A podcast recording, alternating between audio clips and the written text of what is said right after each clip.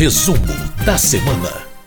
A semana teve votações desde o início, desde a segunda-feira na Câmara dos Deputados e terminou ontem com a votação no Congresso Nacional conforme quem está ouvindo ao vivo o painel eletrônico e que vai acompanhar a partir de agora no resumo da semana, a repórter Silvia Minhato da Rádio Câmara nos trouxe. E quem vai fazer um resumo sobre todos esses assuntos é a jornalista Ana Raquel Macedo, editora-chefe da Rádio Câmara. Oi, Ana, tudo bem? Tudo bom, Márcia Aquilissardi, como vai?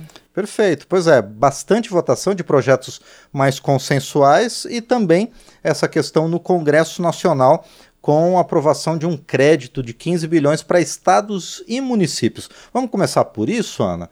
Vamos, vamos sim, Márcio. Você até citou aí a reportagem da Silvia Munhato, para quem está acompanhando a gente ao, vivo, no resumo da semana que vai lá aqui no painel eletrônico, a Silvia Munhato, nossa repórter de economia, detalhou como é que vai ser essa distribuição desses pouco mais de 15 bilhões de reais que foram aprovados de remanejamento do orçamento para estados e municípios. Mas a gente sabe que o resumo também fica em podcast, então vou explicar de novo brevemente, Márcio, Perfeito. sobre esse crédito que foi então aprovado. A ideia é o seguinte: já tinha tido uma, uma lei complementar indicando que haveria essa compensação, é que no ano passado, estados e municípios eles é, começaram a ter uma perda de arrecadação porque houve a aprovação de uma lei que diminuía a cobrança de ICMS sobre os combustíveis. Isso levou ali a uma diminuição do valor do preço da gasolina, dos outros combustíveis na bomba, mas isso também gerou uma perda de arrecadação por estados e municípios e agora esse remanejamento de crédito do orçamento federal vem em cerca de 8,7 bilhões de reais para poder compensar essas perdas. Mas não só isso, também dentro desses valores remanejados para compensação de perdas de arrecadação de estados e municípios, também tem cerca ali de 6,3 bilhões de reais para a diminuição de transferências via fundo de participação dos estados e fundo de participação dos municípios. Esses fundos, eles são uh, recursos transferidos ali aos estados a partir da arrecadação federal. Como houve também essa perda de arrecadação federal, isso impactou nos valores que são passados para esses fundos. O relator desse projeto de remanejamento de recursos, o deputado Mauro Benevides, é, do PDT do Ceará, ele explicou que era, foi possível fazer esse remanejamento porque o governo ainda está dentro da meta de déficit fiscal para esse ano de 2023. Né? As contas públicas, o déficit está é, 75 bilhões de reais inferior à meta anual, que é de 216,4 bilhões de reais. Então, por isso haveria aí há esse espaço, e foi assim que é, a maioria de deputados e senadores entendeu, que haveria esse espaço para compensação de estados e municípios. Esse projeto orçamentário também é, tem ali uma, uma, um remanejamento de recursos entre ministérios. Mas não só isso, Márcio, outro projeto aprovado, mas aí não no, pelo Congresso, aí na Câmara especificamente, que beneficia estados é, e, é, na verdade, não estados, cidades, beneficia cidades que não conseguiram cumprir o prazo de elaboração do plano de mobilidade urbana. Essa proposta ela estende o prazo para que as cidades então possam entregar esse plano, que ele está previsto ali para você trazer soluções para transporte, para questão de como as cidades elas fazem a sua integração de mobilidade é, para um, uma, né, na verdade, você poder circular pelas cidades. Essa proposta de aumento do prazo, ela vinha sendo reivindicada por prefeitos, por quê? Porque pelo a lei que estabelece a criação desses planos de mobilidade urbana, se o, a cidade não apresenta seu plano, o, fica prejudicada, então, a transferência de recursos federais para essas cidades, inclusive por meio de emendas parlamentares ao orçamento. Então, com essa proposta aprovada, esse prazo ele passa a ser é colocado para o dia 12 de abril de 2024 para cidades com mais de 250 mil habitantes e 12 de abril de 2025 para cidades menores, ou seja, de até 250 mil habitantes. Esse prazo é, ele foi estabelecido pela primeira vez quando houve a, a aprovação do projeto que tornou obrigatório o plano de mobilidade, foi um projeto, uma lei de 2012, então o primeiro prazo ele venceu em 2015 e desde então vem sendo feitas prorrogações desse tempo limite para as cidades apresentarem o plano de mobilidade urbana. Já foram quatro prorrogações, então essa daí seria mais uma prorrogação. O prazo atual está vencido já e por isso então pressa dos municípios para ter uma resolução para esse problema. O governo ele chegou a apresentar uma medida provisória para poder prorrogar esse prazo, mas essa medida acabou caindo sem votação e por isso agora é, os deputados aprovaram essa proposta e o Senado ainda precisa dar sua palavra final sobre o projeto. O relator dessa proposta, Márcio, o deputado Isnaldo Bulhões Júnior, do MDB do Alagoas, trouxe um dado preocupante, que segundo ele, menos de 80% dos municípios com mais de 250 mil habitantes conseguiram entregar esse plano e no caso das cidades menores, cerca de 13% entregaram. Então, de fato, ali está havendo uma dificuldade das cidades em fazer esse plano e o, parlamento então está discutindo a prorrogação desses prazos. Bom, e além disso, que beneficia as cidades e também eh, os estados, como você falou, Ana, os deputados votaram nessa semana três projetos bastante interessantes que ampliam direitos das mulheres, especialmente na área de saúde, não? Isso mesmo, Márcio. A gente vem acompanhando é, né, nas últimas semanas, até por conta do Outubro Rosa, que é um mês dedicado ali a ações de prevenção e combate ao câncer de mama, principalmente, a gente tem colocado ali, os deputados têm colocado, e a bancada feminina também, projetos prioritários para a bancada feminina. E essas três propostas vão nesse sentido. Dois desses projetos, é, eles prevêem é, mais direitos e mais informação para as mulheres que passaram, infelizmente, pelo câncer de mama e precisaram retirar suas mamas para esse tratamento e, portanto, passar por essa mastectomia. Uma dessas propostas prevê que haja a fisioterapia no SUS para esse período pós-operatório dessas mulheres, então, que passaram por esse tratamento. E a outra proposta aprovada, ela prevê que hospitais e clínicas têm a obrigação de informar sobre o direito da mulher que passou por mastectomia para ela ter a cirurgia reparadora. Ela tem, pela legislação, direito a essa cirurgia reparadora, cirurgia plástica, por exemplo, se ela teve ali a mama retirada, ela tem o direito a colocar uma prótese. Se essa prótese tiver problema, ela tem direito a fazer a reparação novamente, trocar essa prótese, tanto pelo ela tem direito pelo SUS, pela questão de plano de saúde. E então, só que o que, que vem acontecendo, Márcio? A, a relatora dessa proposta, a, na verdade, a autora dessa proposta, a deputada Flávia Moraes, do PDT de Goiás, ela colocou ali que apenas uma em cada sete mulheres mastectomizadas passaram por cirurgias reparadoras. Então, essa informação não está chegando. Por isso, a importância de você ter as clínicas e os hospitais colocando essa informação claramente para essas mulheres. Essas duas propostas relacionadas aí ao combate, à prevenção e à reparação das mulheres que passam pelo câncer de mama, elas então ainda precisam da análise do Senado. Outro projeto aprovado como prioritário pela bancada feminina trata dos direitos das mulheres indígenas. Essa proposta ela prevê que haja uh, que quando a violência, uma violência, ela é causada e ela é provocada contra uma mulher indígena, que esse fato seja por si só um agravante, que haja então a mudança da legislação penal para que seja um agravante o fato da violência ter sido cometido contra uma mulher indígena. Também essa proposta ela indica a necessidade de de você entender as especificidades das mulheres indígenas, das suas etnias, da sua cultura, tanto no caso ali de você ter o acolhimento dessa mulher é, essa mulher que passou por violência, como também no caso da saúde indígena prestada pelo Sistema Único de Saúde e em políticas educacionais, que as mulheres indígenas elas sejam ouvidas na elaboração desses programas educacionais, tudo no sentido de você respeitar essa cultura. E quando houve essa discussão no plenário, é, se colocou, por exemplo, que essa violência contra a mulher indígena às vezes acontece até dentro da sua etnia ali e que muitas vezes a própria mulher indígena não vê isso como uma violência, naturaliza. Então, daí a importância, segundo a, a própria autora da proposta, a deputada Juliana Cardoso, do PT de São Paulo, de você levar também é essa questão do agravante, no caso da legislação penal, e de você ouvir a mulher indígena, no caso da construção de políticas educacionais e no momento do atendimento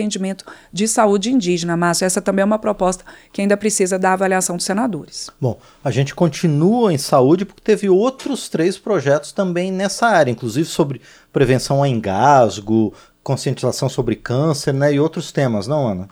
Exato. A gente teve aí essa semana os deputados com uma atenção especial para essa área de saúde, também no sentido muito de levar informação uh, para as pessoas, para os trabalhadores, para as famílias, em situações muito específicas. Então, por exemplo, no caso é, da prevenção ao HPV e outros cânceres ali de mama, de útero, de próstata. Essa proposta aprovada, ela prevê que empresas com mais de 50 funcionários, elas devem informar com, por meio de cartazes, é, informes internos, uh, mensagens eletrônicas, enfim, que ela leve aos seus funcionários a informação da importância da vacinação contra o HPV, que é o, o, o vírus do papilo, o papilomavírus humano, e o HPV que tem vacina e que é uma das principais causas do câncer de colo de útero, de ânus e de garganta, uma das causas importantes e tem vacinação para o HPV.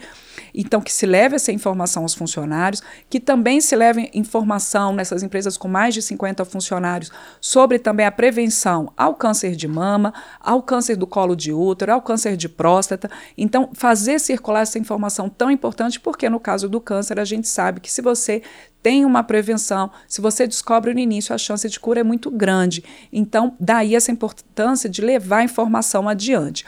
É uma proposta que ainda precisa da avaliação dos senadores. Outra que foi aprovada é, e que também está nesse sentido, mas como você colocou, de levar informação, é uma que diz que empresas com mais de 10 funcionários, que elas também possam espalhar informação sobre manobras de desengasgo. A gente tem uma quantidade muito grande de pessoas que acabam até falecendo por meio é, de você obstruir as vias respiratórias, as vias aéreas respiratórias, e que uma manobra simples de desengasgo, que é chamada da manobra de Heimlich, ali você pode, se você tiver essa informação, salvar a vida dessa pessoa antes até que se chegue a equipe de saúde, a equipe de emergência para salvar essa pessoa. A gente, inclusive, eh, já teve um caso aqui até entre é. colegas nossos, né, de estavam ali na Copa almoçando e que uma colega engasgou e o outro que, né, até o Antônio Vital, nosso repórter de plenário, Exatamente. que sabia fazer essa manobra, tinha visto e conseguiu fazer e conseguiu fazer com que essa nossa colega se salvasse. Então é muito importante realmente levar essa informação adiante. Essa proposta vai nesse sentido, vai além também para que em clínicas e, e hospitais onde haja atendimento de pré-natal, que a futura mãe, que o futuro pai também possa conhecer como são as manobras de desengasgo para crianças na primeira infância, para bebês, que são um pouquinho diferentes dessa manobra de Heimlich, e que então se leva essa informação. Também um projeto que vai para o Senado. E, finalmente, outro projeto nessa área de saúde aí que vai para o Senado é um que prevê um atendimento, área de saúde e educação, na verdade, que prevê ali o deixa claro na lei que o aluno com transtorno do espectro autista ele tem o direito a um atendimento educacional especializado, que ele tem o direito a, se for o caso, ter um apoio escolar, que, assim como outras crianças e outros estudantes com deficiência, a pessoa com transtorno do espectro autista, ao ter esse direito ao atendimento especializado na escola, na educação inclusiva, no apoio escolar, que isso não pode haver uma cobrança de taxa extra ou de mensalidade diferente, ou que você cobre para que haja esse apoio. A educação inclusiva é um direito, e aí essa proposta deixa claro que é um direito também para o aluno com transtorno do espectro autista. Bom, e para terminar, Ana Raquel, a gente, você podia falar sobre outras quatro matérias que tratam de temas bastante diversos, mostrando que a pauta da, do plenário da Câmara foi bastante diversificada nessa semana, não? Isso. A gente teve aí uma semana que a gente chama de semana de esforço concentrado, que os deputados estão votando desde segunda-feira, segunda-feira, os parlamentares com sessões de segunda a quinta-feira, e dentro dessas propostas aprovadas, ali é, como você disse, Márcio, de tudo quanto é tema, vários temas que os líderes colocaram como prioritários. Então, por exemplo, uma dessas propostas, ela facilita a regularização de eh, projetos de colonização e assentamento na Amazônia Legal que tenham sido anteriores a 25 de julho de 2009. O que que acontece? Esses projetos de colonização e assentamento, eles têm ali uma série de cláusulas resolutivas, cláusulas resolutivas diversas, que impedem que haja regularização pelo INCRA dessas áreas se houve qualquer descumprimento a essas cláusulas resolutivas.